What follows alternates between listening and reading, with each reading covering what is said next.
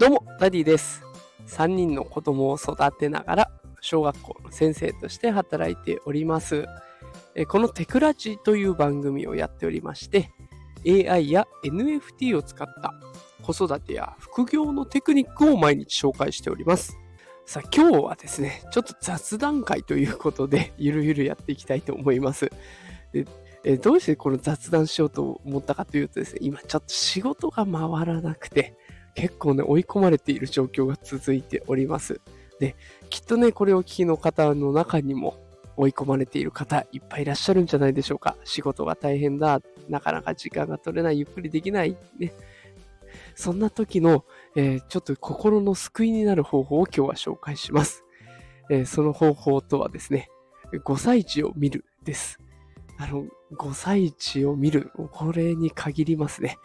で、これどうし、どういうことかっていうと、5歳とか、まあ、ちっちゃい子たちって自分の本能のままに動いてるんですよね。だから私も家に帰ればね、3歳と5歳の子、え2人いて、まあ上は小学校4年生になっちゃってるのでね、ある程度しっかりしてますけど、5歳、3歳の子たちはもう自由気まま、自分のやりたいことをとにかく徹底的にやる。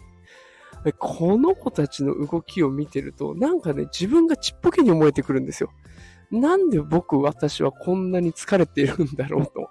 でこうやって自分のやりたいことをね、赴くままに心で感じるままにできている子たちがいるのになんで自分はこんなに疲れてるんだと。同じ時間を過ごしてるのにもったいないなって思うんですよ。で、そうしたらね、やっぱり自分の中でもなんか奮い立たせられるものがあって、でもうちょっと頑張ってみようかな。もっと自分のやりたいことやってみようかなって思います。で、だから、もうぜひね、疲れた時は、ちっちゃい子たちを見るっていうのを やってみてほしいなと思います。そうするとね、意外と元気をもらえますので、おすすめです。さあ、ということで今日は仕事に追い込まれた時の対処法を雑談でしてお伝えしました。もしね、何かの参考になったら嬉しいです。